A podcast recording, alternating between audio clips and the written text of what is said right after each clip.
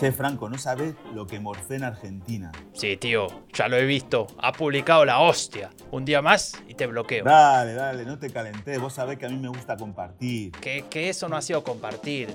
Ha sido una tortura, una verdadera ostentación. Me c la hostia. Bueno, lo bueno es que volví y ya podemos hablar de elección alemana, ¿no? Así que dejad de llorar y arranquemos. Bueno, dale, dale, que mi acento español es peor que las encuestas de Scholz en 2017. No, tampoco está tan mal, ¿eh? Depende de cómo lo mires. Pero ¿qué estás diciendo? Te, te hizo mal estar tanto días afuera, ¿no? Me parece. Bueno, no hay que mirar solo las encuestas de aprobación, mirar las del voto a canciller también. Bueno, claro, porque no ponen a Habeck ni a Baerbock, ¿no? No, no me vengas con Habeck, ¿eh? No me vengas con... Dale, que si tenés que. Si votás en Alemania, tenés dos votos. Con el primero elegís un candidato o una candidata. Con el segundo elegís un partido político. Qué bueno sería tener un tercer voto, ¿no? Por ejemplo, uno para elegir un podcast que te explique todo lo anterior, que te cuente cómo funciona y qué mueve a la política alemana. Y lo que es aún más importante, que haga todo eso, pero en español. Yo soy Franco de Ledone y junto a Raúl Gil venimos a cumplir ese deseo, porque esto, esto es el tercer voto, política alemana en español.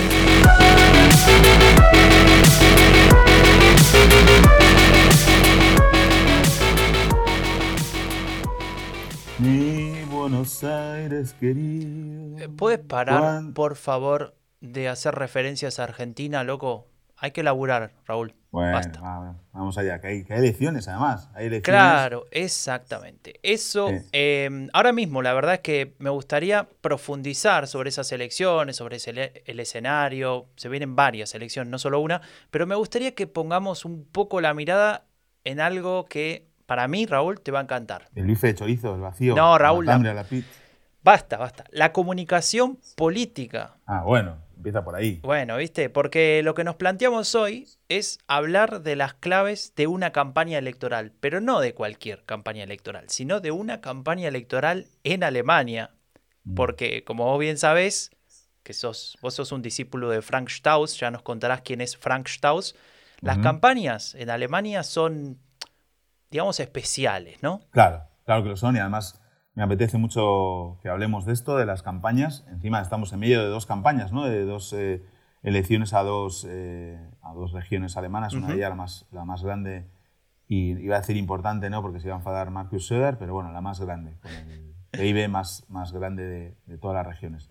Pero antes, Franco, eh, esta semana ha pasado algo, ¿no? Hemos empezado algo muy importante, ¿no? ¿Nos puedes contar? Sí, empezó el taller sobre cómo producir un podcast político que, que estamos organizando con la gente de Diálogo Político de la Fundación Konrad Adenauer eh, y en Rombo Podcast, naturalmente, con todo el equipo. Y la verdad es que estamos muy contentos. Tuvimos la primera sesión.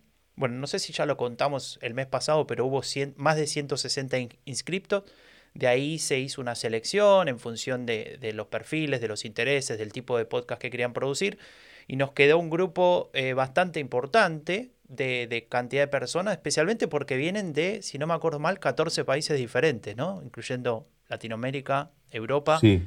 Y la verdad es que estamos muy entusiasmados. Tuvimos la primera sesión el miércoles eh, y, y fue muy interesante, no solamente porque pudimos transmitir muchas ideas, muchas cosas que estuvimos aprendiendo haciendo podcast en los últimos años, sino también por la interacción que había, ¿no, Raúl? Todo el mundo preguntaba y No, eso me encantó. Funcionó muy yo, bien.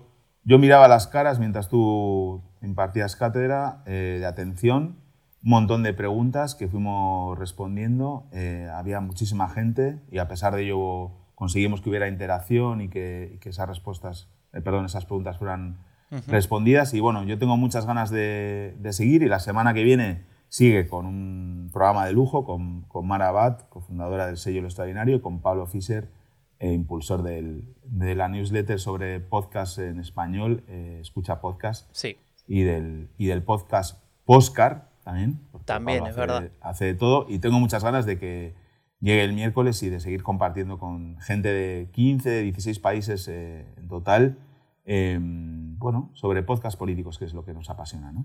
Totalmente, es, de eso se trata. ¿Cómo producir un podcast político? Son seis sesiones. eh, seguramente vamos a continuar con el mismo ritmo, con la gente interesada y demás. Y bueno, ya les iremos contando cómo, cómo seguimos en esa dirección. Hablamos solamente para nombrar dos cosas que, que mucha gente le pareció interesante. Hablamos de el rombo de la concepción, del triple taladro y de quién es mi otaku. El triple taladro. Bueno, esto hay que ir a asistir al taller de podcast para enterarse, aunque bueno, iremos contando cosas en redes sociales. Seguramente. Pero Franco, Decime. tenemos el, el 15 de mayo, es decir, ya, ya. Eh, por cierto, justo ese, ese fin de semana tengo visita de Santoña, del ilustre santoñés Carlos Prieto. Así que. Bueno, va a estar mirando- entonces Carlos en el Twitch con nosotros. Sí, puede comentar la actualidad. Puede comentar la actualidad con su alemán. Para, ¿va a comentar la actualidad de Barcelona también? Me gustaría saber. No, del Barcelona no se habla aquí, Perdón. Franco. No Perdón, se perdón. habla del Barcelona. Ni se de nada escapó, se habla. me escapó. Bueno, tenemos elecciones en Nord-Rhein-Westfalen, el land más grande de Alemania, más. eh, a más ver, yo lo puedo decir porque yo vivo en Baviera y tengo derecho. Es el land más importante de Alemania. Muy lo bien, dije. Muy bien, muy bien. O sea, son las elecciones regionales más importantes de Alemania. Ese es el frame, ¿no? Totalmente. ¿Y Imagínate, qué- tiene un PBI igual al de otros países europeos. Claro. Bueno, ¿y qué está pasando ahí? Eh, que no queda nada para las elecciones. Pues que hay un eh, duelo en cabeza entre la CDU, que gobierna actualmente en coalición con los liberales, es decir, eh, hay un gobierno mm, amarillo-negro, El negro-amarillo. último. ¿Eh? El último que queda hasta ahora. el último que queda y seguramente no se va a reeditar. La CDU y el SPD están, están perdiendo con respecto a la última elección, pero mantienen la distancia. Las últimas elecciones, en 2017, la CDU sacó el 33 y el SPD el 31,2, se quedaron ahí muy cerca, y ahora están en el 30 y 28 en las encuestas, es decir, dos puntos de diferencia. O sea que están en el, están en el margen de error, puede pasar cualquier cosa. ¿Y qué otra cosa es eh, interesante en cuanto a los números? Eh, la performance de los verdes. Los verdes sacaron un 6,4 en 2017 y ahora están en el 18. O sea, una locura, ¿no? Son más de Por 10 tres. puntos por encima de, hace 5 tripli- años. Triplicando, ¿no? Y entonces, bueno, aquí puede darse una circunstancia que es que gane la CDU las elecciones, eh, que no le dé, obviamente, para reeditar el gobierno con los liberales, porque no le va a dar, porque los liberales están en el 7, han per- están perdiendo 5 Claro. puntos con respecto. ¿Y qué opinan lo- los- la población de, de esa región? ¿Qué, qué, coalición es la más eh, querida? Pues eh, la coalición rojiverde, con el 41%, po- seis puntos por delante de la coalición actual, que igualmente no va a dar los números. Y bueno, aquí habría, Franco, tres opciones ¿no? de, de gobierno a primera vista. Una coalición rojiverde, para la cual pues es posible que den los números, ahora suman 46%. Pero sería como una, sería digamos una coalición en términos de escaños, un poco, en alemán se dice wackelig, ¿no? O sea, como, Sí, como débil, sí. como... Claro, un poco débil. Inestable, estar un- inestable. Un, escaño, dos por encima, ¿no? Seguramente. Bueno, habría que ver. Podría haber un semáforo, como el que hay a nivel federal, obviamente ese sería más reforzado, o podría haber un Jamaica, también, ¿no? Eh, la CDU puede argumentar que están gobernando y que han ganado las elecciones, porque es posible que ganen, aunque sea por un punto, y podrían decir, tenemos el encargo de formar gobierno.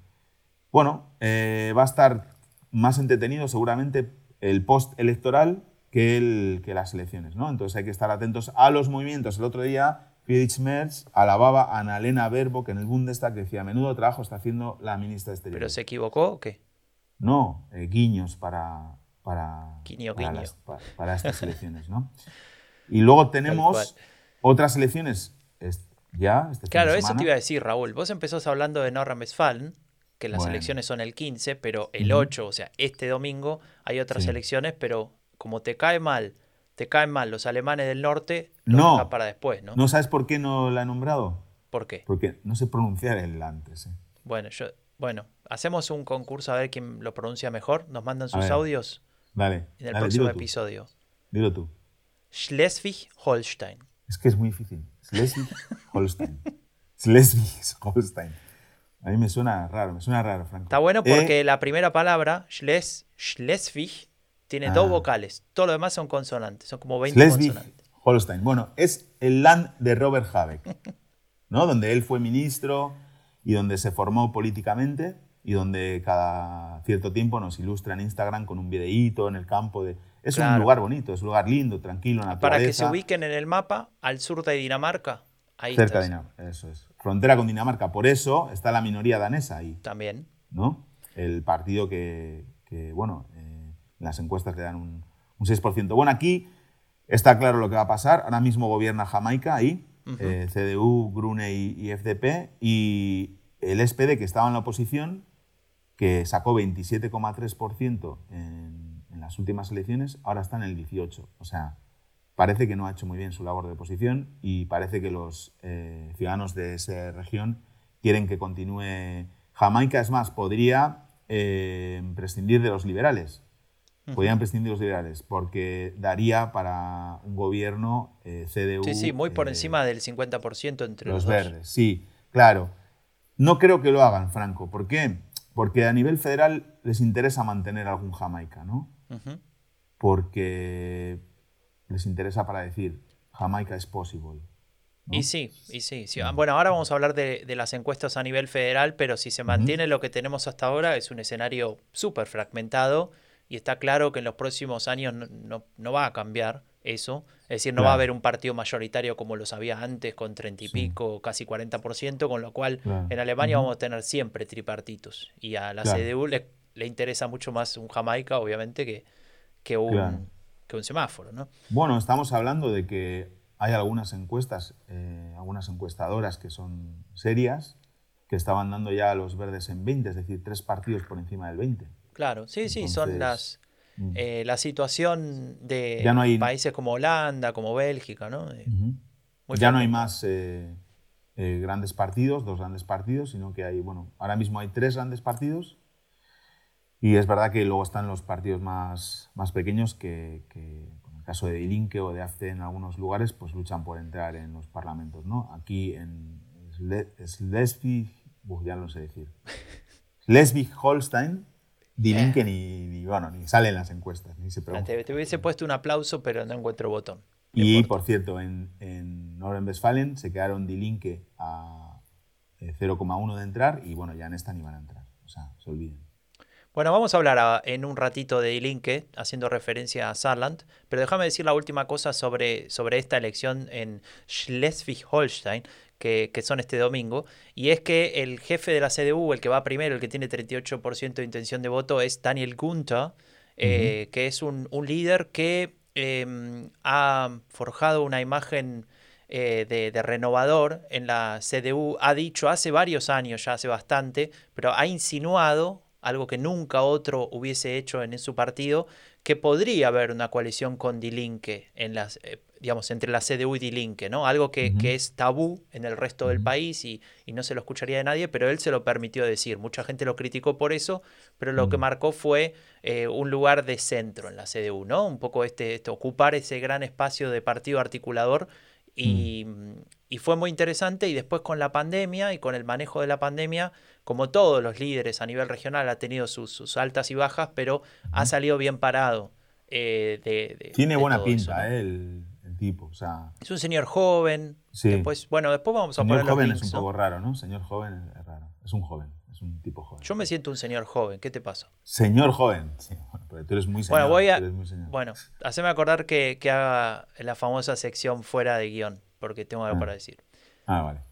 Bueno, pero ya que hablamos de elecciones, ¿podemos hablar de elecciones pasadas? De Sarland, venga, va. Cinco minutos, o menos, menos, tres minutos de, de Sarland. Dos y medio, dos minutos y medio, venga. Mientras que vos estabas preparando tus valijas el 27 de marzo, se celebraron elecciones en Sarland. Eh, y un par de datos que me parecen relevantes. Primero es que ganó la socialdemocracia, tuvo un resultado muy bueno, subió casi 14 puntos, Raúl. Decime cuándo fue la última vez que el SPD pudo decir que subió 14 puntos. Pues em, sacó el 43,5%. ¿De dónde sale ese plus 14?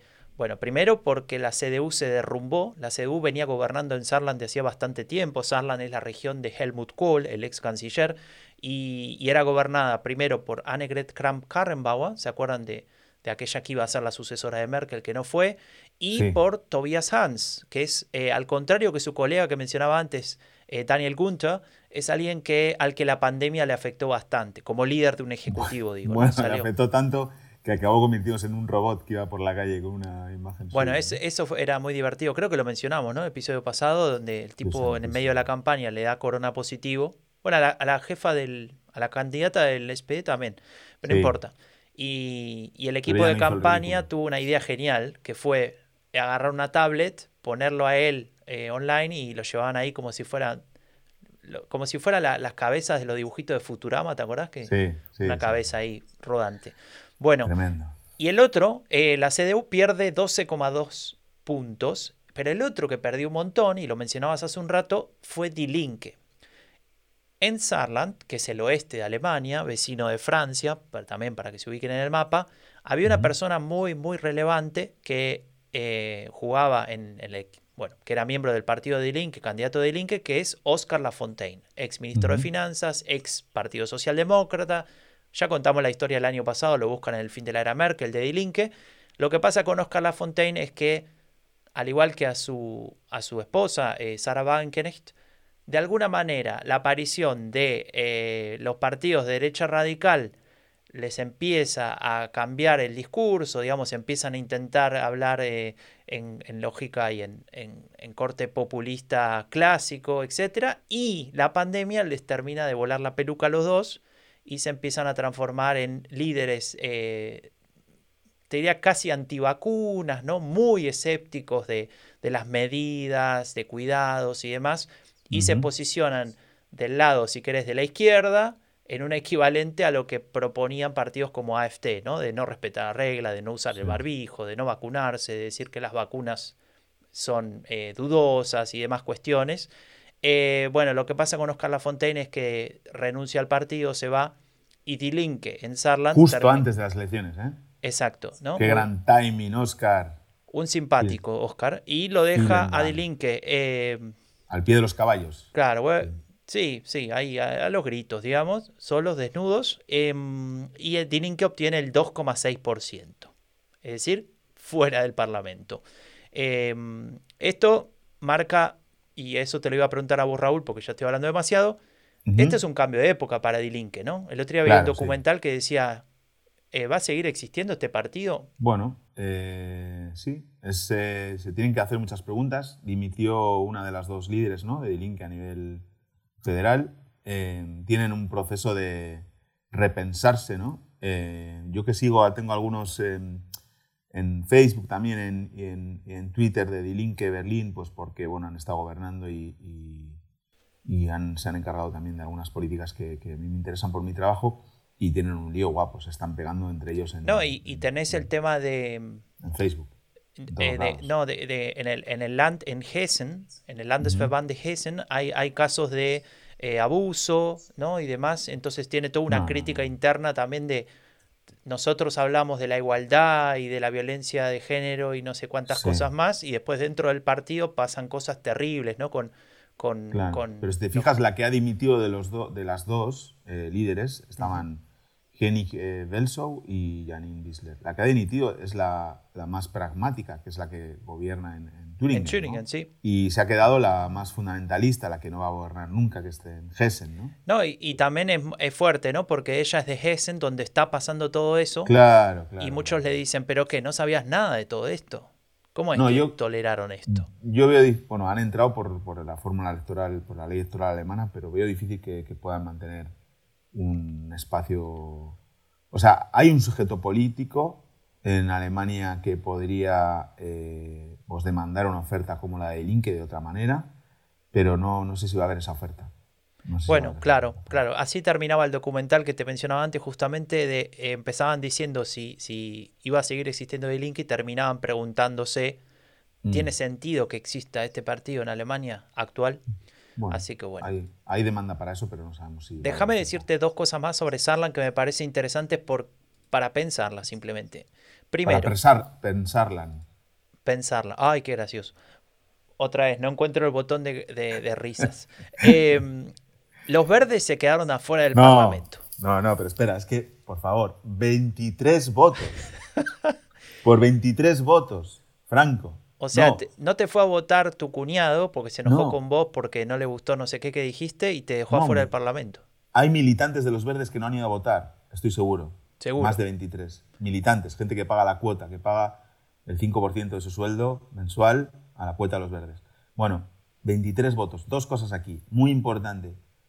Hay que ir a votar, todo el mundo, sobre todo los militantes, por favor, si estás militando en un partido, vótalo, ¿no? Digo yo. Y segundo, tienes que tener personas en las mesas, representantes de tus partidos, no Cuidando Alemania, interventores y apoderados, que trabajen cada voto, que, que- que recuperen, que reclamen cada voto, que, que estén ahí, porque 23 votos se quedaron fuera del Parlamento. Bueno, y estos te- son los mismos que en las elecciones federales no consiguieron presentar candidatura. Exactamente. Entonces, igual tienen un problema, igual tienen un problema. Igual tienen un problema. ¿Sabes cuál es el problema? Mira, mira esta actitud, Raúl. Si vos fueras, imagínate que estás sentado en, en, en Berlín, en la, en la central de, de los verdes, ¿no? Y te llama el de Ujú. Y vos le decís, ¿y? Y no, quedamos, sacamos el 4,995%. Mm. Y vos decís, pero entonces nos quedamos afuera. No, no te preocupes, porque son solo 23 votos y tenemos una estrategia. Ah, sí, ¿cuál es tu estrategia? Mi estrategia es que vam- eh, vamos a hablar con eh, la autoridad electoral y van a hacer un recuento y seguro que en el recuento, ¿cómo no vamos a conseguir 23 votos? Imagínate. Claro, Vamos a conseguir 25, vamos a entrar Claro. tranquilos. ¿Y sabes lo que pasó, Raúl? Vos te quedaste tranquilo, colgaste el teléfono. Y dije, bueno, entramos. Claro, eh, no, lo que pasó fue que la autoridad electoral dijo unos días después, no vemos ninguna razón para hacer un recuento, porque esto cuesta dinero y no, no podemos por simplemente porque los verdes quieran eh, hacer un recuento, no, no hay razones, así que, a ver, si hubiese sido argentino el de la autoridad electoral, le hubiese dicho a llorar a la iglesia, amigos, eh, Claro, claro, nos claro. vemos en cinco años. Bueno, hay un dato ahí, ¿no? Que el cin- el 75% de los eh, ciudadanos de Sarlan, es decir, 3 de cada 4, piensan que los verdes de Sarlan no tienen unos líderes aptos para gobernar, bueno, ni siquiera para, para gobernar su partido, ¿no? en Bueno, claro, claro, imagínate, Hemos se hablado mucho de sin... Sarlan, Fr- Franco, pero merecía la pena porque había cosas interesantes. Pero, eh, bueno, mayoría absoluta para el SPD, ¿no? Finalmente. Y, Sí, y los liberales y- afuera también, ¿eh? Para los liberales afuera, sí. Y bueno, es la cuarta eh, ministra presidente, o presidenta, perdón, ministra presidenta de Alemania, las cuatro del, del SPD, ¿no? Está la de Berlín, está Manuela Schwesig, está Malu Dreyer y está Sarlan, ¿no? La, la presidenta de, de Sarlan. Así que bueno, eh, es un, no son cuatro de, son cuatro eh, ministras presidentes, las cuatro del SPD. Yo creo que el SPD ahí tiene un mensaje, ¿no? Para decir, ¿no? Sí, sí. No lo vamos a hablar ahora, pero lo digo. No. Vamos a ver cuánto dura Manuela Schwesig, ¿no? Todavía. Pero Uh, eso es otra sí, cuestión. sí, sí. Para entendidos. Bueno. Eh, ¿Qué te parece si mm, decimos dos palabras sobre cómo están las encuestas? Vale. Eh, a ver, eh, a nivel federal, ¿no? Quiero decir, el, según lo que estoy viendo acá en valen.te, que es una, una web que tiene su propia página, su propia eh, eh, planilla de Excel abierta, que es muy interesante, eh, los, últimos, los últimos datos, que son de mayo, marcan que eh, la Unión, o sea, el partido, iba a decir el partido de Merkel, el partido de, de Friedrich Merz, El partido de Merkel. tiene aproximadamente entre 25 27 y 26% primero. Le sigue el partido de Olaf Scholz, el actual canciller, la socialdemocracia, con un 23% también de promedio. Y en tercer lugar, el Partido Verde, digamos, creciendo, ¿no? Entre Sí, 18 y creciendo, 20%. Sí, sí, con el 19 de media, sí. Los últimos siete días, 19 de media de las encuestas. Pero es que Forza eh, les daba el 20. Les Claro. daba el 20. Mm. Claro, y digamos, si lo comparamos esto que acabo de decir con lo que, lo que las elecciones de 2021, o sea, de septiembre pasado, eh, vemos que la Unión y el SPD más o menos se mantienen, más o menos, ¿no? Digo, Sí, la Unión sube un poco, sí. pero la que, el que más sube es el Partido Verde, ¿no? Otra vez Sí. esa misma historia en la cual durante el periodo donde no hay elecciones, los verdes Sí. tienen sus picos de rendimiento, de intención Sí. de voto, y después cuando llegan las elecciones, pff, se derrumban. Bueno, aquí hay algunas cosas que pueden dar a entender de que, se va, que puede haber una estabilidad en eso, ¿no? Y yo el otro día eh, tuiteaba, ¿no? El, Alemania se pinta de verde, ¿no? Hay un montón de datos. eh, bueno, había una encuesta, esta de Forza les da el 20, pero Forsum Gruppe para CDF, para CDF, que es también eh, una encuestadora seria, les daba el 21, ¿no? Estamos hablando de 20-21, consolidándose por encima del, del 20, ¿no? Pero es que eso no es tan importante. Para mí eh, hay otros datos más importantes. Eh, dentro del, del, gobierno, semáforo, la satisfacción con los partidos del gobierno, eh, el primero es los verdes, el 43% está satisfecho con los verdes, el SPD el 37% y, FDP 36%. ¿no? 43% es un montón, porque les votaron el 15%. Claro. 43% es un montón. Eso quiere decir que los votantes del SPD y algunos del FDP están contentos con los verdes en el gobierno. ¿Qué más hay que me hacen eh, establecer ese frame de que Alemania se está pintando de verde? Los dos políticos mejor valorados son Habeck y Baerbock. 56%. 56%. Scholz está en el 39%. 56% es un montón. ¿Eh? Em, los dos, y están Con 56, para aclarar. Sí, los dos con 56. Y otra cosa que me sorprendió mucho, que es nueva y que es algo histórico en Alemania, que es cuando se pregunta eh, qué partido confía usted más para resolver los problemas de Alemania, por primera vez en la historia no aparece ni la CDU ni el SPD, aparecen los verdes en primer punto, 15%. Es verdad que el primero que aparece es ningún partido, que habla de la desafección, de problemas, de pero después de ningún partido que siempre gana, están los verdes con el 15%. Eso es histórico, nunca había ocurrido. Si sumas que es el partido mejor valorado del gobierno, que está en el 20-21% de las encuestas, que es quien, el primer partido en el que más confían los alemanes para resolver los problemas, que son los dos líderes están en, los, eh, los dos, son los dos políticos más valorados. A ver, una, perdón Raúl, una aclaración. Son los líderes en el gobierno, pero los líderes del partido son otras personas, ¿no? Eso que hacen los sí, ahí sí, el tema es que nadie va, quiero decir, van a seguir siendo los dos líderes. Sí, ¿verdad? que, está claro. que hay dos dirigentes en el partido, pero bueno, tienen un papel mucho menor, ¿no? Ellos son los dos líderes y lo van a seguir siendo, ¿no? Eh, digamos, lo son porque están en el gobierno también y porque... Eh, moralmente, intelectualmente y simbólicamente son líderes. Y uno no es líder porque lo diga, yo soy el líder. Uno, uno es líder porque lo hacen líder la gente, ¿no? Porque lo, lo, sitúa como, como, tal. Y luego hay una cosa que me alucinó del todo, que ya pone la guinda esto, es una encuesta. Eh, ¿Cómo están haciendo, eh, bien o mal, eh, su trabajo en el tema de la crisis de Ucrania? Annalena Verbo, que está en el 70, que son números de Merkel. Franco, el 70% piensa que lo está haciendo bien. 70%. Es una locura eso. Y bueno, es verdad que si uno está un poco pendiente de la actualidad alemana, ve que Annalena Baerbock y Robert Habeck están haciendo cosas. Están haciendo cosas. Puede estar más o menos a favor, contento, descontento, pero están haciendo cosas. Pero no decís nada del canciller. Olaf Scholz también está haciendo cosas. escuchamos a una amiga del, del podcast para que nos cuente qué cosas está haciendo Sols. Dale, escuchemos entonces a Anne Zabal. Hola Raúl, hola Franco, ¿qué tal? Bueno, yo como siempre encantado de participar en vuestro podcast un mes más para hablar de, bueno, pues de cómo a una recién llegada, una periodista recién llegada le llaman la atención eh, las cosas que están sucediendo en Berlín, ¿no? Desde mi perspectiva de marciana recién llegada a una realidad que, que casi desconoce. Y este mes, como bueno, todavía la guerra en Ucrania, por desgracia, sigue acaparando todos los titulares, una de las cosas que más me está llamando la atención es cómo esto, de alguna manera, ha provocado una importante crisis ¿no? en, la, en el gobierno de coalición entre los verdes y liberales y socialdemócratas. Y me llama mucho la atención eh, esta fractura que estoy viendo ¿no? dentro del gobierno social, eh, dentro del Partido Socialdemócrata entre, digamos, las viejas guardias que eh, siguen apoyando una, digamos, una postura cercana con Rusia, y igual las nuevas generaciones que tienen una perspectiva, una manera de ver, una visión mucho más crítica, ¿no? con, con este acercamiento a, primero a la Unión Soviética y luego a Rusia, que siempre de alguna manera ha defendido la, la socialdemocracia alemana, y cómo estamos viendo un cambio de paradigma, ¿no? Eh, después de que, por ejemplo, el gobierno de coalición, el ejecutivo de Olaf Scholz, haya anunciado el envío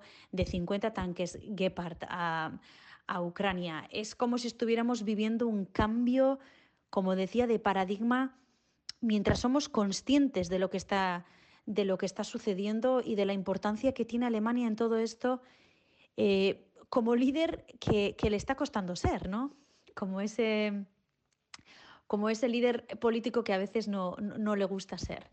Y, me da mucho miedo la situación actual, hacia dónde estamos yendo, pero al mismo tiempo me parece muy interesante eh, porque estamos yendo, bueno, estamos, nos estamos acercando hacia una Europa cada vez más militarizada y armada, ¿no? Y, y yo creo que todo eso nos tendría que hacer reflexionar mucho sobre, sobre dónde estamos y hacia, hacia dónde estamos yendo. Interesante, ¿no? Em, ahí encaja, en, enlaza con el, con el debate que ha habido, bueno, esto que comenta Anne de la decisión de enviar eh, eh, tanques a Ucrania, es una decisión que, que, apoyó la CDU también, que fue aprobada por el partido, los partidos del semáforo más la CDU, digamos, mostrando una unidad que, bueno, que está bien, que no se conocía desde hace bastante tiempo en, Todo el, Alemania. El amplio centro político unido, ¿no? Claro, yo creo que ahí se apuntó un tanto Friedrich Merz y luego, bueno, eh, tuvo. Le encanta apuntarse tantos y luego desapuntarse, ¿no?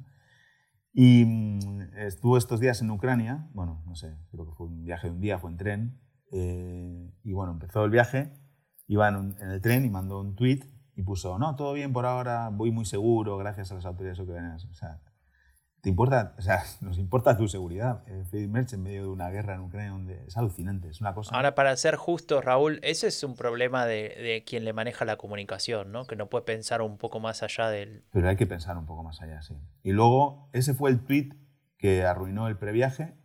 Luego tuvo ahí un... se reunió con el alcalde de Kiev, con, el presidente Zelensky también, y luego tuvo otro tweet que arruinó el postviaje. Porque, bueno, sabes que ha habido una polémica, Scholz no quería ir a Ucrania porque habían eh, no desinvitado al presidente federal, a Steinmeier, y Scholz decía, no, yo no voy mientras no se, no se repare esto del presidente Steinmeier. Podemos hablar de esto un poco, eh, si quieres, porque, bueno, en fin, es un poco lamentable, ¿no? Porque es una postura que mm, o sea, Scholz tiene un problema, ¿no? Que es, eh, él tiene una imagen de, no, de, no, hacer nada, de no tomar decisiones, de estar parado, de estar tranquilo, y luego la refuerza todo el rato con sus decisiones, ¿no? Porque podía haber dicho, mira, eh, pues yo entiendo que los ucranianos en un estado de shock en el que están, están muriendo, están matando a, su población y están en medio de una guerra, puedan decidir eso, no pasa nada, yo voy a ir igual y, y porque es mi responsabilidad. No, pues él decidió decir, no, no, yo no voy porque han desinvitado al presidente federal. Bueno, pues Friedrich Merz en un tuit dijo, estoy muy agradecido al presidente Zelensky que ha atendido mi, mi, petición de que inviten al, presidente federal. Entonces, eh, él ve que está, el camino está libre para que puedan ir. Buah. O sea, ¿en serio? ¿Eres tú el que has conseguido eso? Es, es, un, es un pretencioso y entonces le pierde.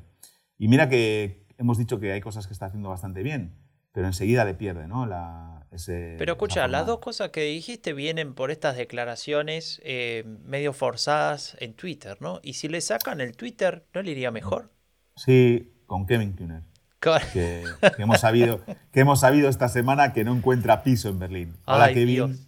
Hola Kevin. Eh, bueno, bienvenido. Eh, teniendo en cuenta eso, es interesante, ¿no? Hay, hay historias de políticos, tal vez no a nivel tan alto federal, pero a nivel Berlín, que, en, el, en, el, Discord lo, lo han comentado, ¿no? De, candidatas a, a, la, a, lo que sería el Parlamento Regional de Berlín, que, que, ponía eh, carteles, literalmente, ¿no? En la calle diciendo busco piso, soy tal persona, me conocerás de los carteles de la última elección.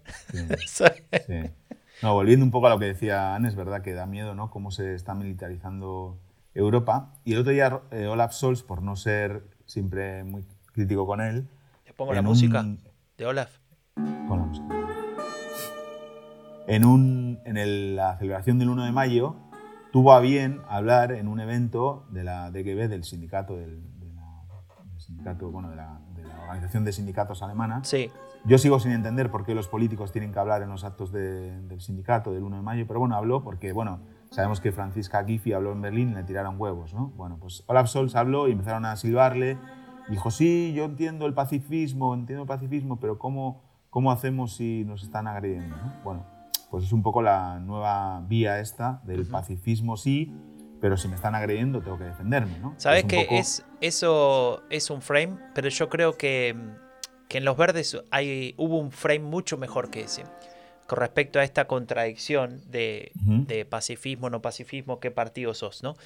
Hay un, un, líder del Partido Verde que no es tan conocido a nivel, digamos, por fuera de Alemania, que se llama Anton Hofreiter, que es de Baviera, justamente. Em, y fue durante mucho tiempo jefe de, de, la fracción de los verdes y demás con, con Katrin Göring Eckardt.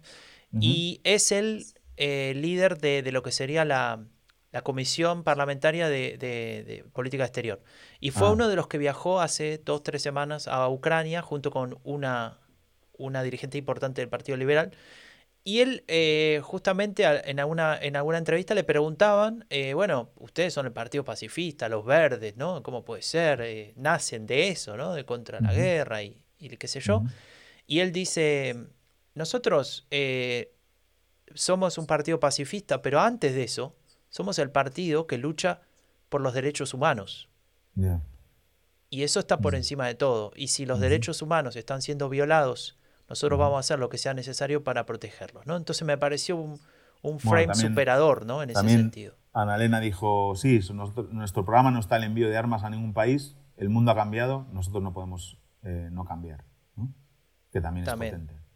Que habla de, de eso, de determinación, de adaptarse, a los tiempos, que es un poco lo que le está costando más al SPD, que lo que decía Anne, ¿no? la, lucha entre la vieja guardia pro-rusa y, los que quieren eh, romper con eso. ¿no? Pues todavía está la contradicción de, de Gerhard Schröder. También el otro día salieron unas declaraciones de Helmut Schmidt, eh, hablando en, cuando la invasión de Crimea. Bueno, ahí el SPD tiene un montón de cosas que resolver y le está costando por eso eh, rentabilizar lo que esté haciendo bien en el gobierno. ¿Y quién lo está rentabilizando? Pues los verdes.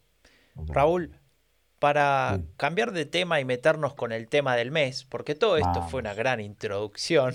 No, en serio.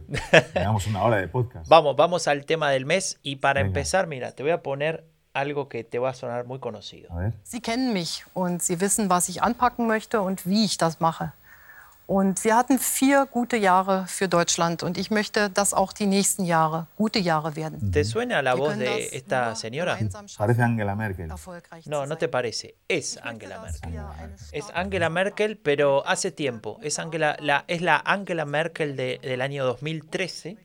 En este momento está cerrando el debate electoral que tuvo con, con una persona, no sé si te, te acordarás de él, Peter Steinmeier. No, perdón. Sí. No. Steinbrück todos se llaman con S, entonces se per, Per Steinbrück, el hombre que apareció haciendo el Mittelfinger.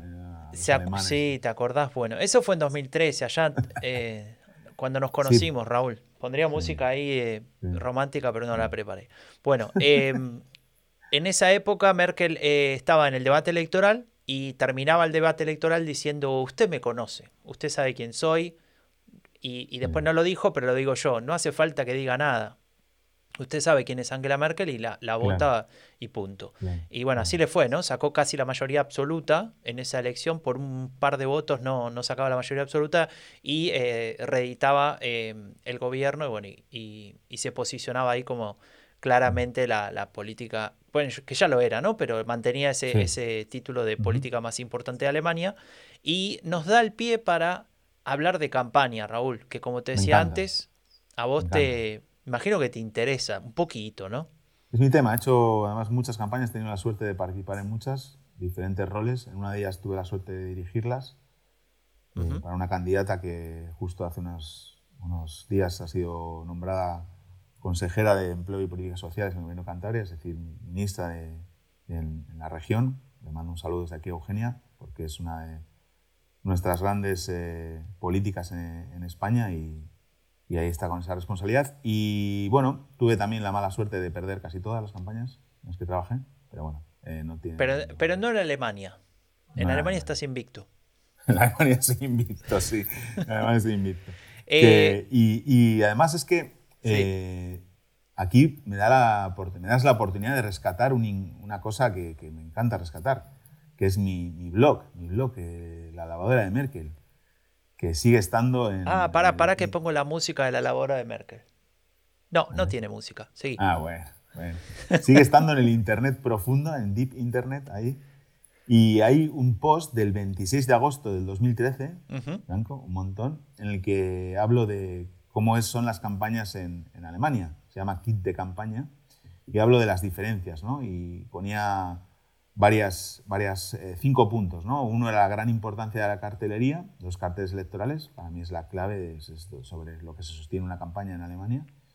Que el vídeo electoral es el hermano pobre, no se, no se destina recursos al, al vídeo que las leyes de protección de datos mataron al correo electrónico, que es una herramienta que funciona en todas las campañas, menos en Alemania, el tesoro de los Open Data, que, con, con, respecto a, España, por ejemplo, hay un montón de datos abiertos, que puedes saber muchísimas cosas de tu electorado.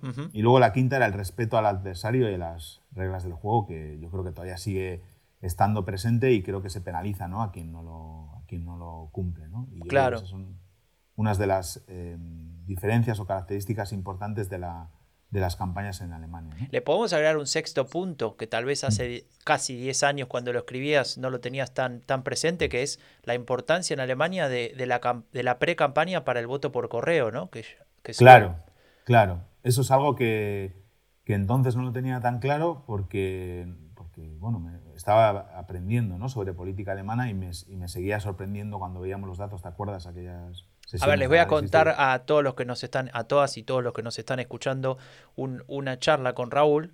Una vez estábamos trabajando en, una campaña y, analizando datos, y le digo a Raúl, bueno, fíjate que en este, en este barrio, porque están muy bien, muy bien eh, delimitados los datos en, Berlín, ¿no? Le digo, fíjate que en este barrio, Raúl, el, el, voto por correo está más bajo que en los otros. Raúl mira, me dice, Franco, toma, acá te equivocaste. Le digo, ¿cómo? Sí, dice 25% voto por correo, eso no puede ser. Le digo, ¿cómo que no, Raúl? Mirá, encima hay otros por 30.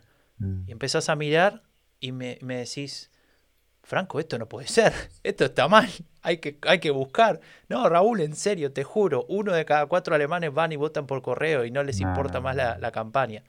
Bueno, después me creíste, ¿no? Al final. Sí, sí, sí, sí, pero fue un shock, fue un shock y, y cómo entender, ¿no? Que hay dos momentos.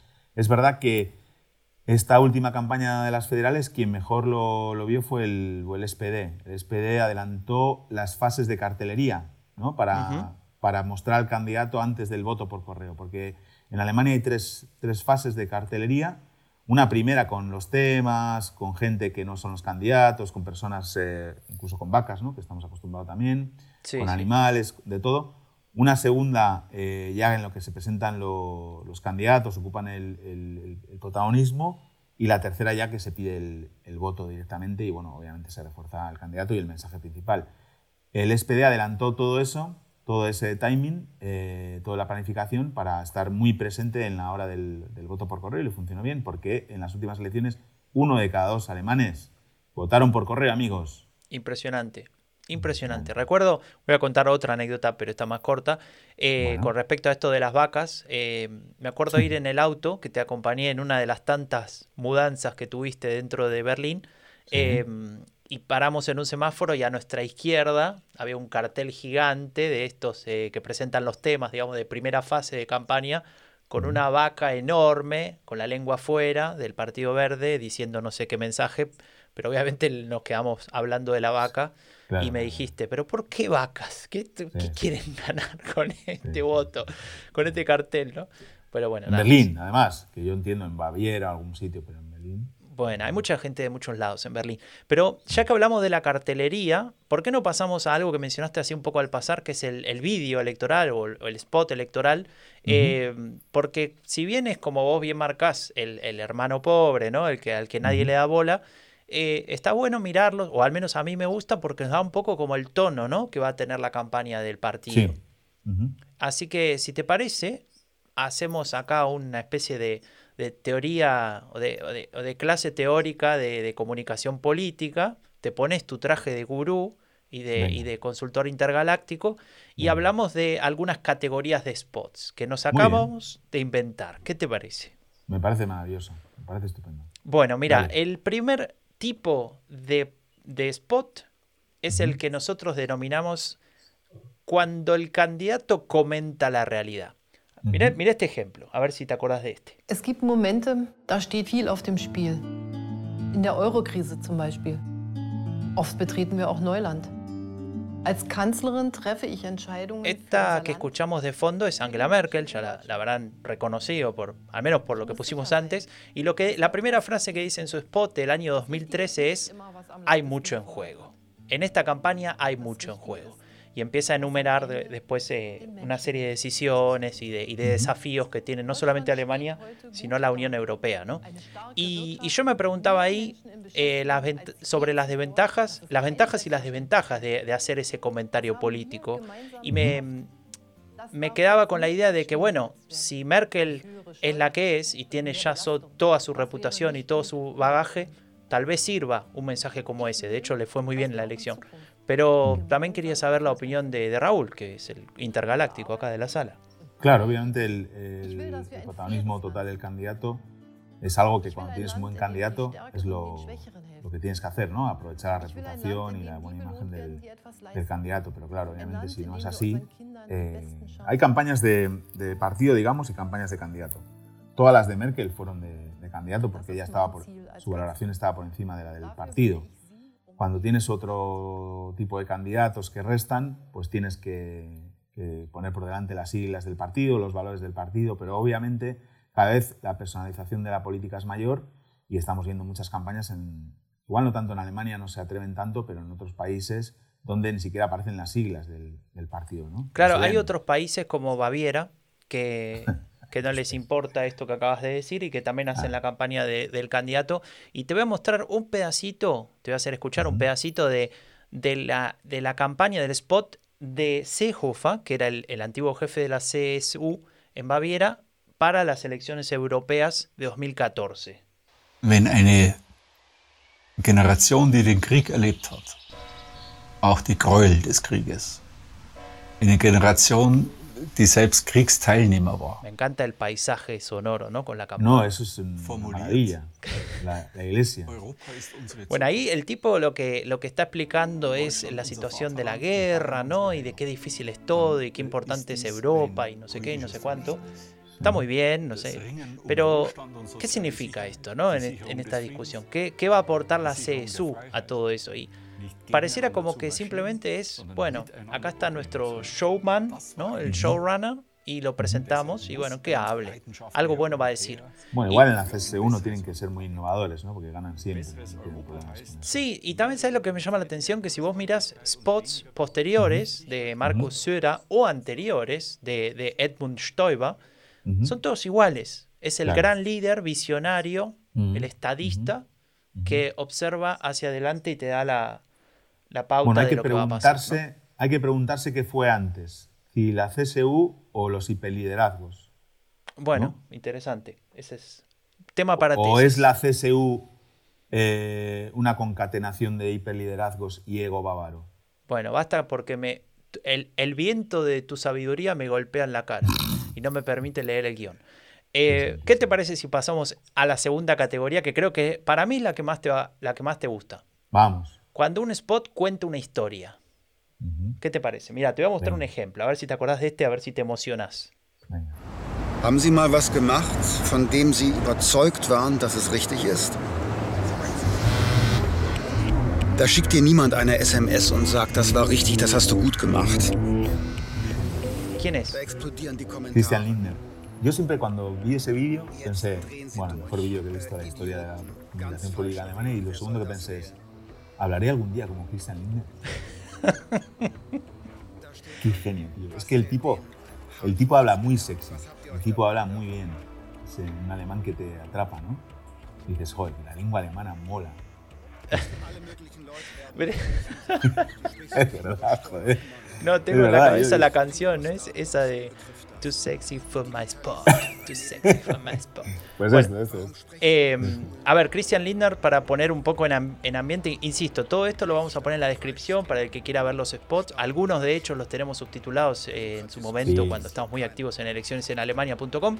Eh, entonces los van a poder ver y, analizar. Pero es interesante este, este spot. Este es del año 2017 y no de la elección federal, sino de la elección regional de sí. Nordrhein-Westfalen, justamente la elección de, que va a tener lugar en, dos semanas, donde él lanza este, este spot junto con toda una campaña ¿no? de, de, él mismo, todo centrado en su persona, pero contando la historia a través de él, de su partido, ¿no? un partido que venía golpeado, un partido que, según él, tenía las mejores ideas, pero nadie las entendía, un poco haciendo autocrítica, intentando decir las comunicábamos mal y poniéndose un poco como líder de lo nuevo, ¿no? de, de, de las startups, de la digitalización y demás. Y después de cinco años tenemos que aceptar que, que ocupa ese lugar. ¿no? Después José Berlinés dirá, no, Franco, ¿cómo vas a decir semejante cosa? Eh, pero bueno, lo discutiremos en el Discord. Pero, pero sí que más allá de lo que haga o deje de hacer, eh, el, Partido Liberal se, apropia del tema de, la digitalización, sí, del moderno, moderno. Bueno, de hecho, por eso lo votaron tantos jóvenes. Fue el partido más votado por los jóvenes junto a los verdes, ¿no? Los jóvenes, digamos, que, estarían, podrían votar la CDU cuando, fueran, cuando sean mayores, ¿no?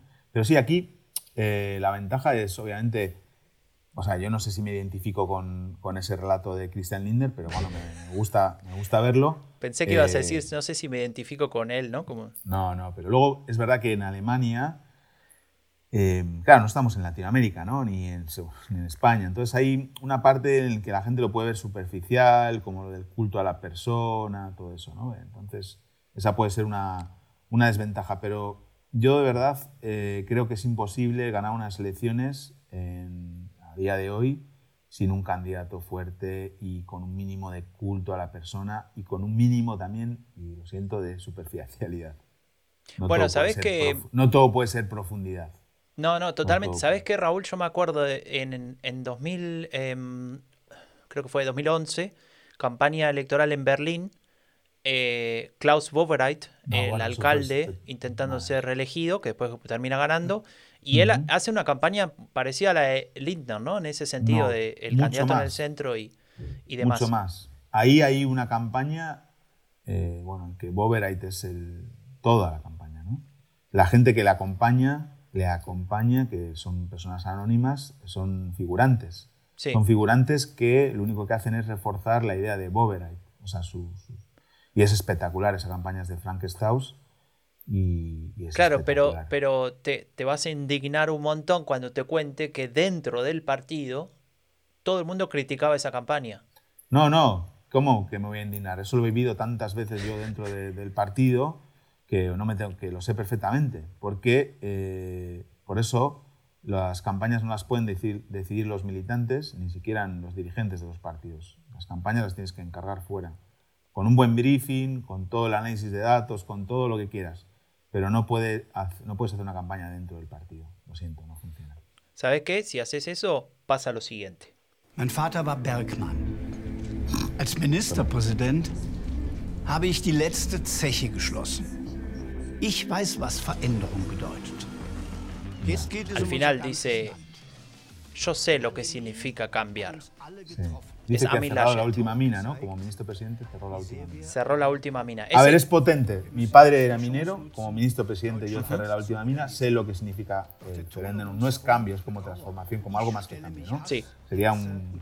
Sí, transformar, no sé. Es un cambio, en España es, el significado es menos potente que Ferendum, creo. Pero, ¿para qué significa en Alemania? Pero sí, está, está está bueno la, entradilla, pero... El problema es lo que sigue, ¿no? Claro. Una, una lista de, muchas cosas que, quiere hacer para poner en contexto. Este es el spot electoral del año 2021 de Amin Laschet, el candidato de la CDU que termina perdiendo la elección, perdiendo después el control del partido, perdiendo todo, mm. básicamente. Bueno, este es un, creo que es un buen ejemplo para mostrar que, que si bien sirve eh, hacer un, intentar contar una historia, esa historia también tiene que tener cierta coherencia con eh, lo que representa ese candidato en sí y lo que está transmitiendo en esa campaña, ¿no? Claro, aquí la diferencia con eh, Lindner es Lindner, se muestra como moderno, el spot es hipermoderno, todo va en torno a ser moderno, ¿no? Y digamos, contra todo, no me importa lo que diga, no sé qué, yo soy tal. El del asset empieza diciendo, mi padre era minero y yo cerré la última mina. Hostia, se me, va, me vas a hacer llorar. ¿Y qué has hecho para que eso no, no, suponga un problema para Alemania o para la región donde había minas? no sé, ¿has hecho algo? ¿Qué propones? Eh, ¿qué, qué, qué modernización has traído? ¿Qué, nuevas, eh, eh, ¿Qué nueva economía? ¿Qué nuevos puestos de trabajo ligados a la transición ecológica? No sé. No, no, no termina el relato, se queda ahí, ¿no? Se queda como en una anécdota. Mi Y padre también- era minero y yo cerré una mina, ¿vale? Claro, y, a ver, ¿Qué hacemos? Claro, y el problema también es que, a ver, no eh, es cierto que el spot nos marca la línea de campaña y demás y por dónde va a ir el relato, pero, pero en ese momento ya había sucedido, habían sucedido muchas cosas en esa campaña, como él Aparte riéndose, ¿no? En, en la, en- en la- en la zona de tragedia cuando, cuando, hubo, cuando tuvieron lugar las inundaciones eh, en Alemania y demás. Entonces, claro, em, es difícil salirse de eso y, y armar un relato como si nada hubiese pasado. Claro, claro. Pero bueno. Bueno, Em, vamos a otra Vamos a una categoría. Mira, acá la categoría le Categoría. puse la historia del lugar o de la región, pero le voy a cambiar el nombre. Le voy a poner spot turístico. Así, sin más. Escucha este ejemplo, mira. Bayern hat einen ungewöhnlich äh, hohen Standard in allen Bereichen erreicht. Wirtschaft, Finanzen, Bildung, Kultur. Ich sage immer Vorstufe zum Paradies. Bueno, eso, eh, permitime ¿qué es un traducirlo. podcast? ¿Es un podcast? No, no es un podcast. A ver, eh, voy, a, voy a tratar de describir la imagen. Äh, Kneipe äh, o, sí, bueno, un bar, un, un bar en, en Baviera, no en Alemania, en. Baviera. Está sentado mirando, digamos, en la ¿Pero pantalla. dentro o fuera? Fu- ¿Biergarten dentro, o- dentro, de izquierda a derecha, eh, mirando eh, José Hofa, presi- ministro presidente de, de Baviera, hablando con alguien que no se ve, él está mirando hacia, hacia el- la infinidad, y lo que dice es, eh, di- con una sinceridad total, diciendo, Baviera alcanzó unos estándares impresionantes en educación, en finanzas, en muchas cosas. Baviera está dos o tres escalones por debajo del paraíso. Das ist die Einladung an die Bundesregierung. Schaut auf Bayern. Wir reden nicht nur klug daher, sondern machen die Dinge auch gut. Así empieza José Hofa su campaña ¿Cómo no vas a votarlo? ¿Cómo no vas a votar? 2000. Tienes que votar. Sí, fue- creo que era 2000, ahora me entró a duda, 2013 si no me equivoco, pero no lo sé. Em, no está mal, me parece eso. ¿Por qué? Porque en Baviera el orgullo de ser bávaro y el miedo a que el resto de Alemania, especialmente Berlín, lo perjudique, porque tienen envidia de Baviera, es un frame muy arraigado en esta región. Y yo te lo digo por experiencia, por escuchar ya mucha, mucha charla después de cinco años viviendo acá. ¿Cinco no? Sí. Sí, cinco. Eh, y me parece que, que es algo a lo que la CSU le sabe sacar más provecho que ningún otro partido, al menos en esta región. Obvio, obvio, obvio, desde luego. Y, y bueno, sí, sí funciona. Y ese tipo de, de historia. Es verdad que el ritmo era bien lento, ¿no? Parecía que estaba en una charla, podría ser para un, para un podcast de, de entrevista, ¿no? Sí, sí. Y para, para vídeo necesitamos un poco más de acción, pero bueno.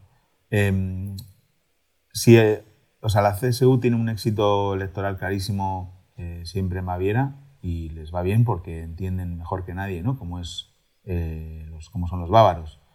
Y bueno, esa es la representación, ¿no? Eh, estamos a dos peldaños solo del paraíso, ¿no? Bueno, Claro. El problema, ¿sabes cuál es? Cuando pero es. está bien porque es aspiracional, no cierra, o sea, no, no, no da todo por hecho, ¿no? Dice, no, llevamos gobernando mucho tiempo, hemos alcanzado unos estándares increíbles, pero todavía nos quedan dos peldaños para llegar al Es paraíso. brutal, por eso ¿no? El objetivo Tengo que de seguir gobernando, por eso tengo que seguir gobernando.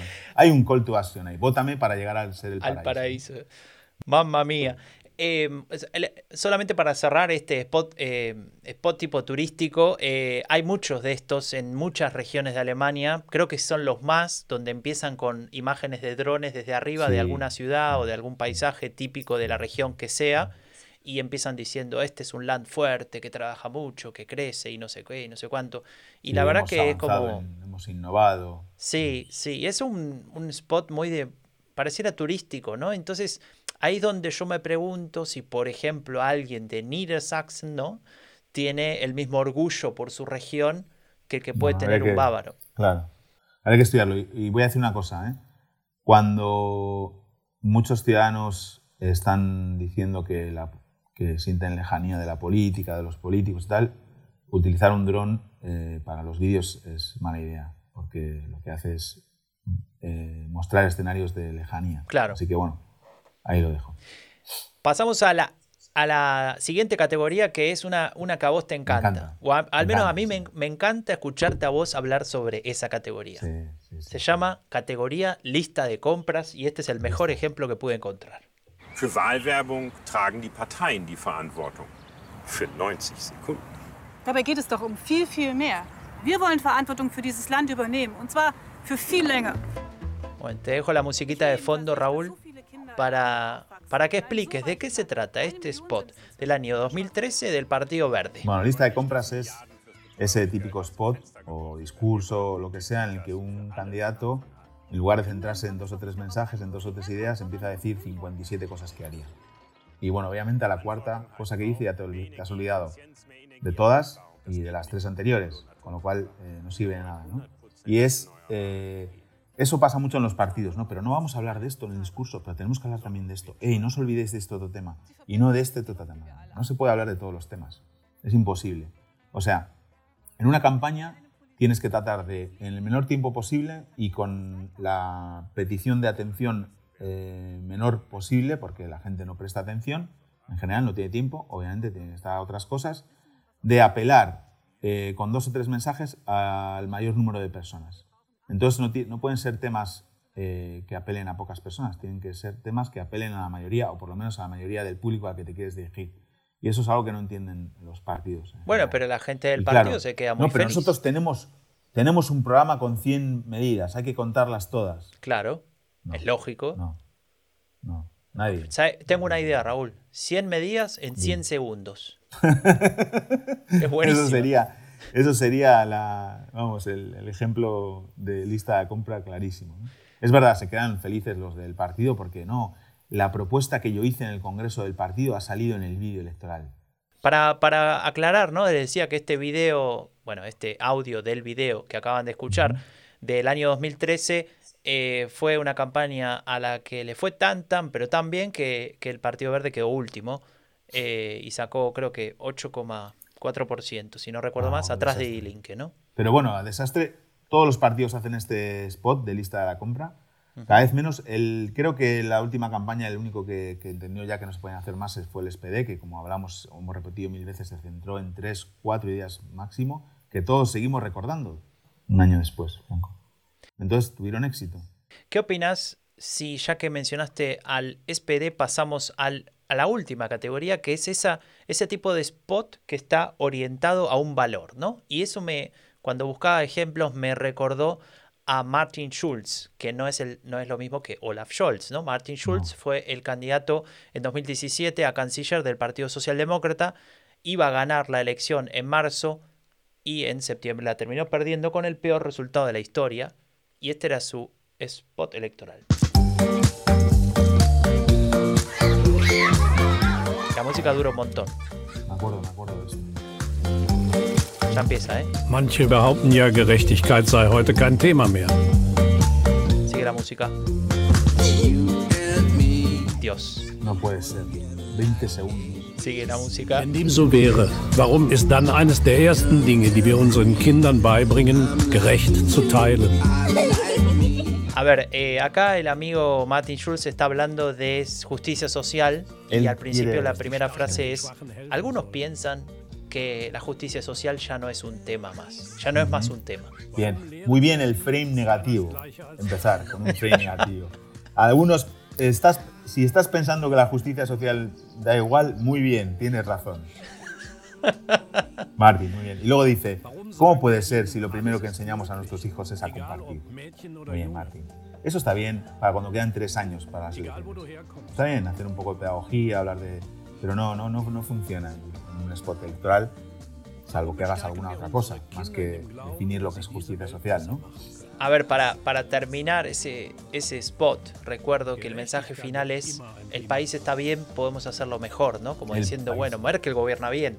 El país está bien, sigan votando a Merkel. Claro. Podemos hacerlo mejor, pero ustedes no lo van a, no van a decidir eso porque la justicia social no es un tema. Claro. Eh, bueno, y con eso cerramos, Raúl, las categorías eh, de spots. Puede ser que haya más, ¿no? Pero yo creo que Sí. estas cinco de alguna manera encierran buenas. están eh, buenas. de qué se trata todo. Y bueno, si en algún momento volvemos a mm, armar un Twitch, que es la idea, eh, vamos a mirar un poco los spots electorales, aprovechando que, hay que estamos en, en, tiempo de campañas y mirar lo que se está haciendo a nivel regional y lo discutimos con, con todas las que, personas que se conecten. Pero hay dos cosas más que no quiero dejar pasar para cerrar este tema campaña. La primera es la estrategia, que en Alemania es muy particular porque tiene que ver con el sistema electoral, ¿no? Tiene que ver con el sistema electoral y, bueno, también tiene que ver con la historia ¿no? política del país. Eh, en, un país en el que el centro político tiene tanta importancia, en el que hay dos partidos mayoritarios que hasta hace bien poco eh, sumaban, no sé, más del 60% de los votos. Más, más. Sí, sí. Entonces, em, es verdad que las, que las elecciones en Alemania se ganan en el centro, pero es verdad que hoy también con el escenario tan fragmentado empieza a cambiar, ¿no? Y hay estrategias clásicas que conocemos, ¿no? Que es eh, el tema de, del speech en dúo en los verdes, ¿no? De presentar dos candidatos que esta vez rompieron para presentar solo a, la, a Nadia Baerbock está la estrategia de la búsqueda del segundo voto, está hablar de tus temas o intentar ampliar la base electoral. Eh, no sé, hay un montón de, estrategias que hemos visto en, las campañas en Alemania que se vienen también repitiendo y que forman parte, digamos, de la, tradición electoral alemana. ¿no? Tal cual. Eh, te decía eso del sistema electoral porque, por ejemplo, no sé, cómo será en otros países, tal vez cuando uno, cuando hay elecciones multinivel, ¿no? De, al mismo tiempo, lo, verás. Me has dicho algunas veces el caso en España, ¿no? Pero esto de ir a buscar el segundo voto y dejar que el primer voto se lo lleve otro. En algún episodio explicamos el sistema electoral, así que no hace falta que lo hagamos ahora. Más adelante tal vez lo haremos, pero es interesante cómo los partidos pequeños o antes pequeños, minoritarios, como liberales y, y verdes, sacrificaban de alguna manera eh, el primer voto para dárselo al Partido Socialdemócrata o, Unión Demócrata Cristiana para poder obtener al menos eh, el número que les permite entrar al Bundestag ¿no? y pasar ese 5%. Claro, la estrategia eh, de campaña tiene también mucho que ver o está muy ligada a algo que es menos filosófico, que es el dinero que tengas para hacer tu campaña, el presupuesto que tengas. ¿Por qué? Mira, hablamos antes de Die Linke, ¿no? que entró al Bundestag porque sacó tres mandatos directos ¿no?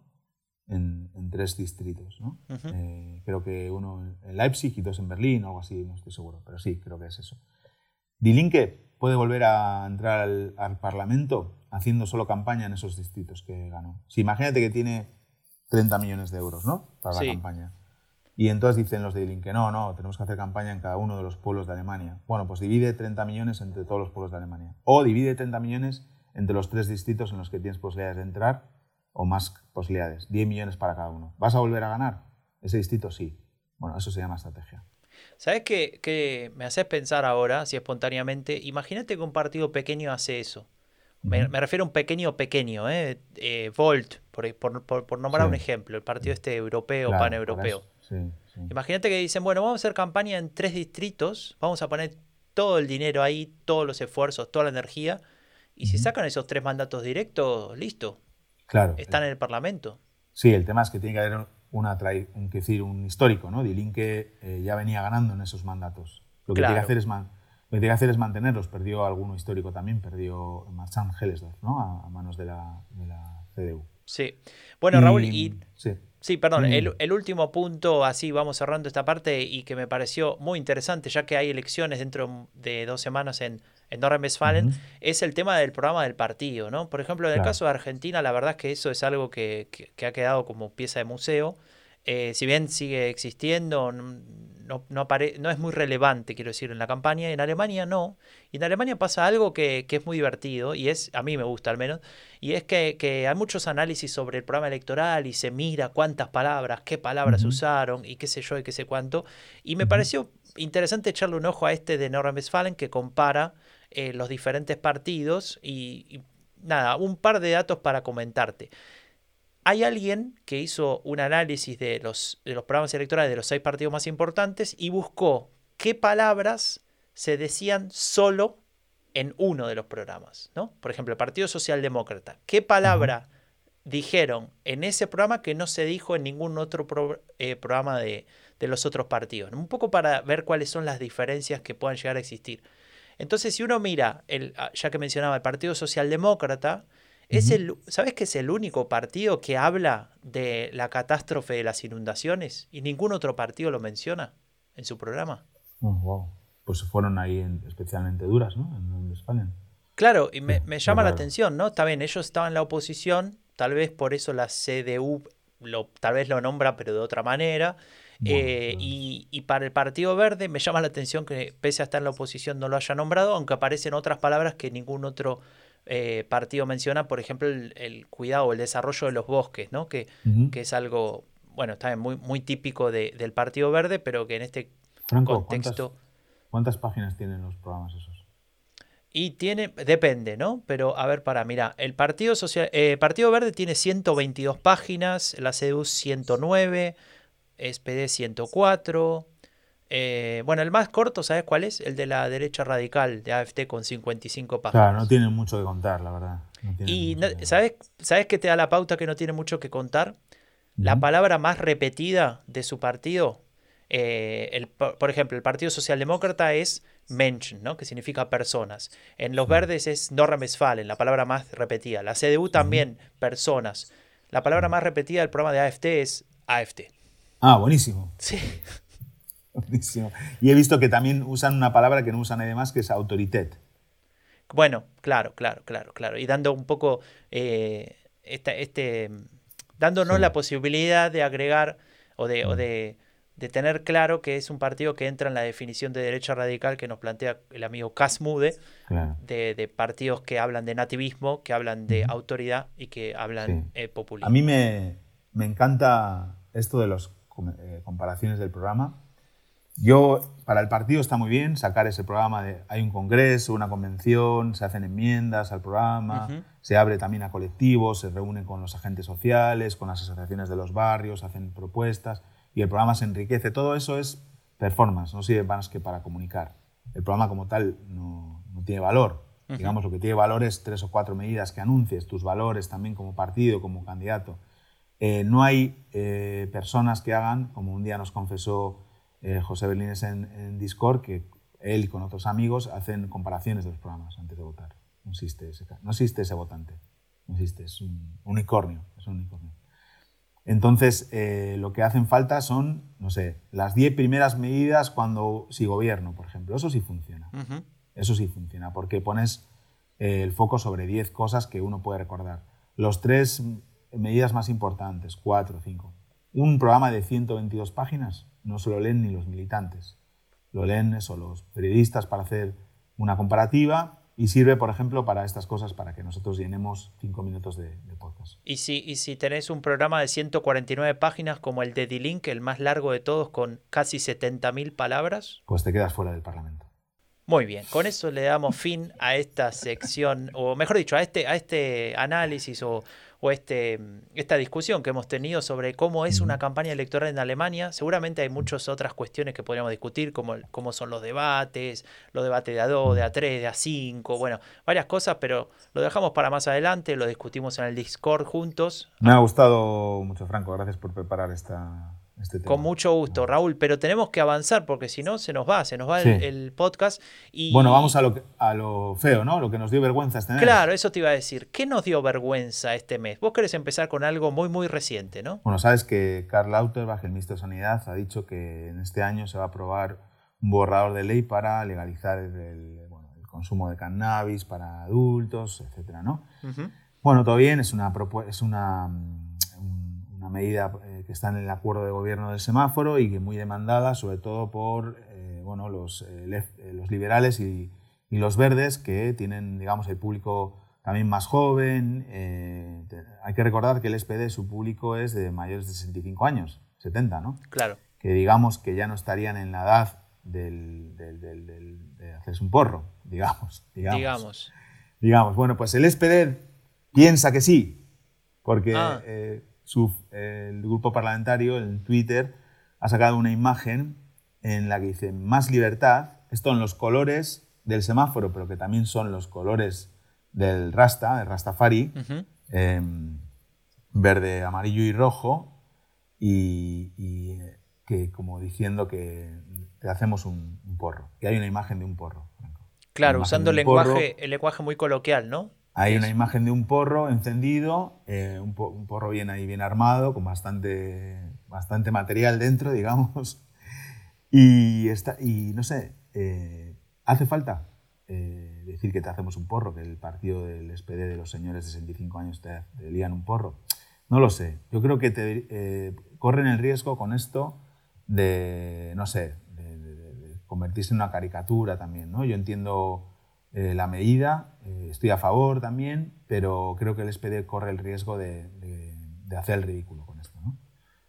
Así que bueno, eso, eso pasa cuando, cuando le dejas usar las redes sociales y hacer cualquier cartel a, cualquier persona, ¿no? Claro, Sin pensar mucho en Nos ha dado un poco de vergüenza, pero tenemos a un habitual, ¿no? De esta sección, Franco. Sí, sí, sí, hay alguien que, que es recurrente, yo no sé por qué, capaz que tengo una visión sesgada. ¿eh? Vos me tenés que avisar, Raúl, si, si ves que estoy siendo demasiado duro, pero vamos a hablar de Marco Söder, el ministro presidente de, de Baviera, el, el gobernador, digamos, que tiene como, tiene una no sé si es una obsesión, un, tic nervioso, no sé, pero está todo el tiempo poniendo dos tipos de fotos, o tres, digamos. Una es la típica foto de partido donde se inaugura no sé qué y aparecen tres personas eh, de traje mostrando algo.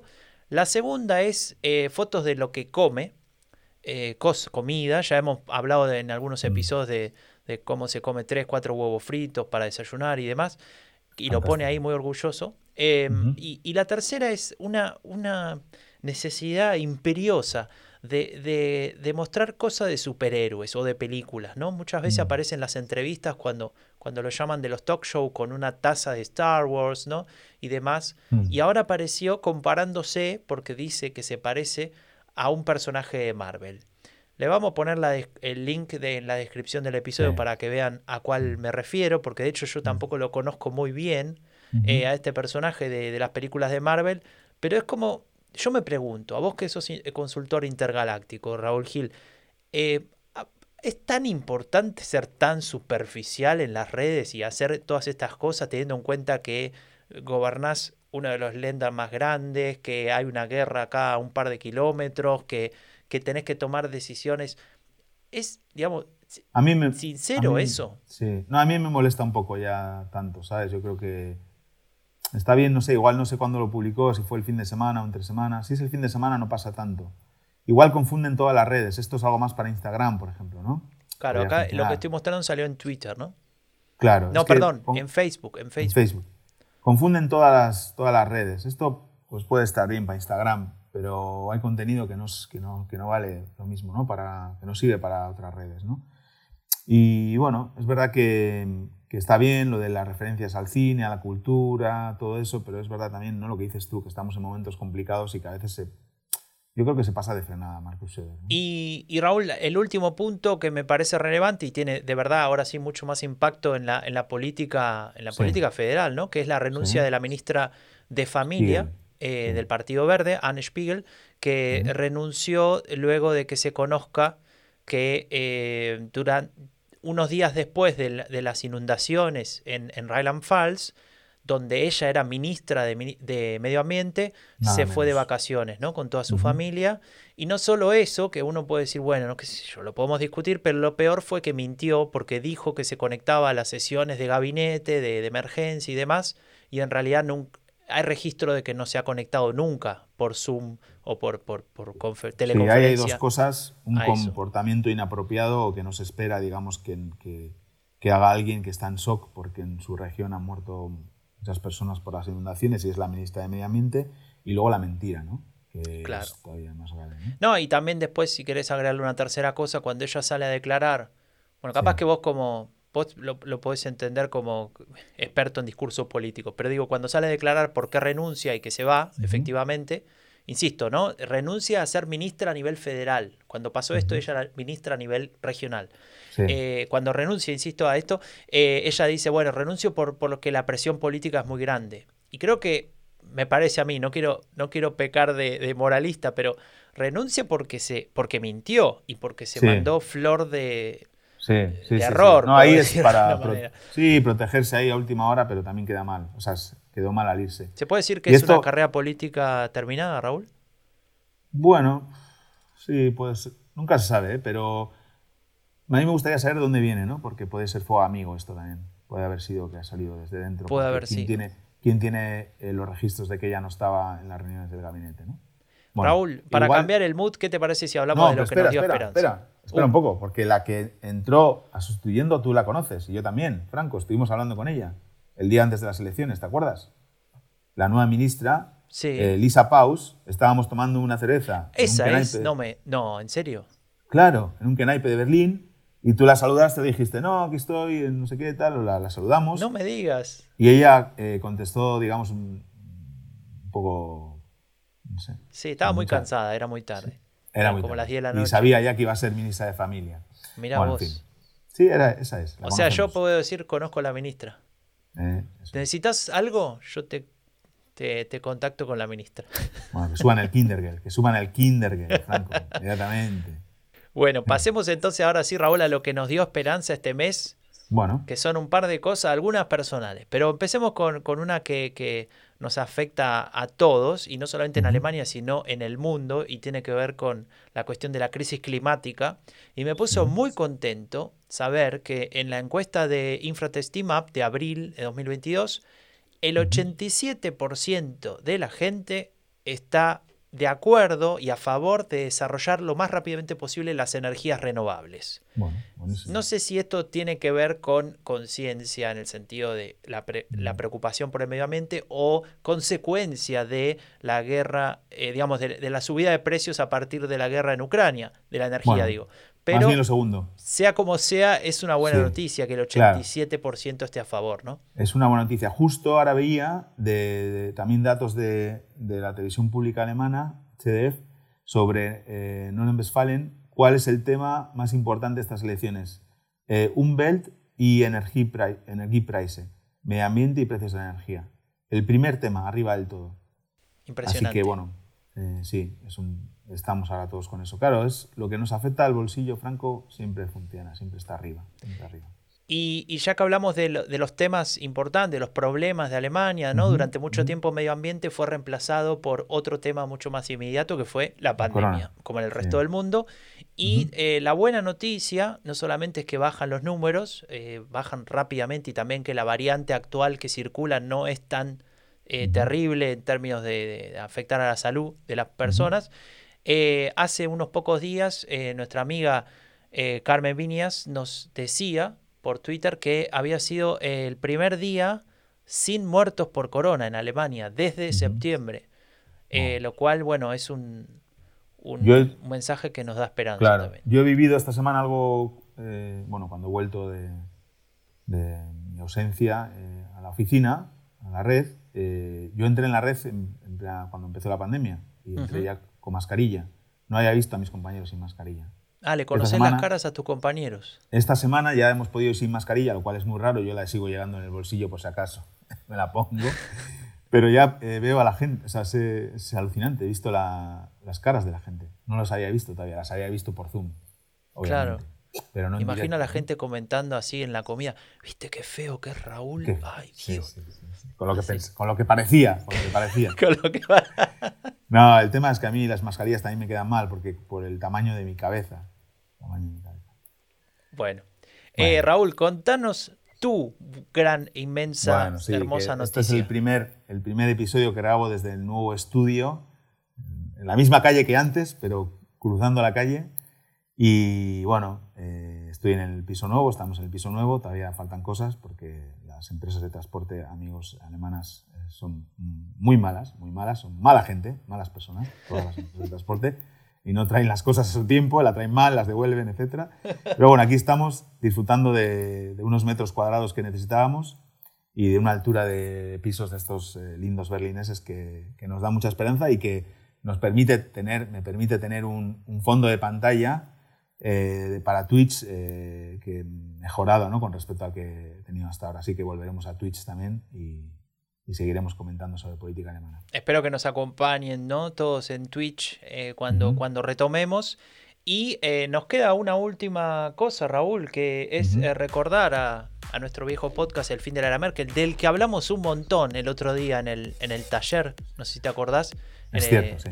Sí, sí. De, de- de cómo lo concebimos, de cómo se fueron dando las cosas, cómo se lo desarrolló. pusiste como ejemplo práctico para entender la teoría que estabas dando, que fue la verdad que te lo vuelvo a decir, ya te lo he dicho en privado, pero lo digo en público, que fue increíble lo que contaste el otro día en la primera sesión y la gente salió encantada y con ganas de que llegue el, el miércoles siguiente. Muchas gracias, Raúl. Y una decía, ¿no? Una de las consecuencias de lo que hablábamos era la, conformación de una comunidad. De eso vas a hablar vos también en el taller, en, algunas sesiones, de cómo una audiencia se convierte en una comunidad y en nuestro caso se convirtió en una comunidad que discute todo el tiempo, todos los días en el Discord y eh, aparecen discusiones muy interesantes como la que planteaba el otro día Miguel eh, que me gustó mucho, que hablaba del tema de la formación, ¿no? En Alemania para hacer cualquier tipo de, trabajo, o casi todos, tenés que hacer una formación reconocida. Por ejemplo, si quieres ser carnicero, ¿no? Por, nombrar una.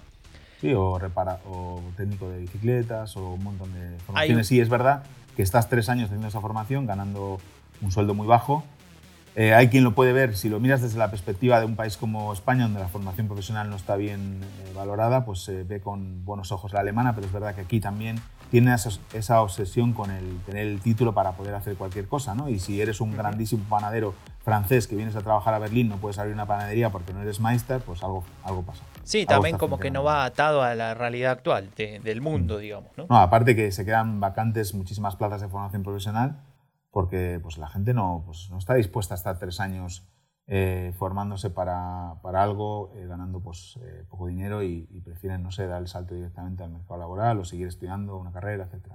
Una última cosa antes de cerrar este episodio, no se pierdan los episodios, valga la redundancia, de Inteligencia Alemana, el podcast de Nacho Rubio, que ya sacó unos cuantos, nos ayuda a entender muchísimo sobre política de seguridad alemana, a los que son fanáticos de estas cuestiones. Eh, se los recomiendo con, con mucho ímpetu. Así que Raúl, si te parece bien, empezamos a cerrar este episodio de El Tercer Voto, ¿no? Adelante, Franco, con el cierre. Muchas gracias por estar ahí, por escucharnos, por los mensajes de apoyo como siempre, por fortalecer esta hermosa comunidad de gente que habla sobre política alemana en español. Sumate al, al Discord, como te decía antes, te dejamos el link en la descripción, nos puedes seguir en Twitter, en Instagram, en Twitch, en TikTok. ¿Tenemos TikTok? Bueno, no me acuerdo. Somos Raúl Gil y Franco de Ledone y nos vemos el mes que viene con otro episodio del Tercer Voto, Política Alemana en Español. Una producción de Rombo Podcast. Y si querés, podés ayudarnos en patreon.com barra Rombo Podcast para que sigamos produciendo contenido sin endeudar a nuestras familias. Muchas gracias a los que ya sois mecenas.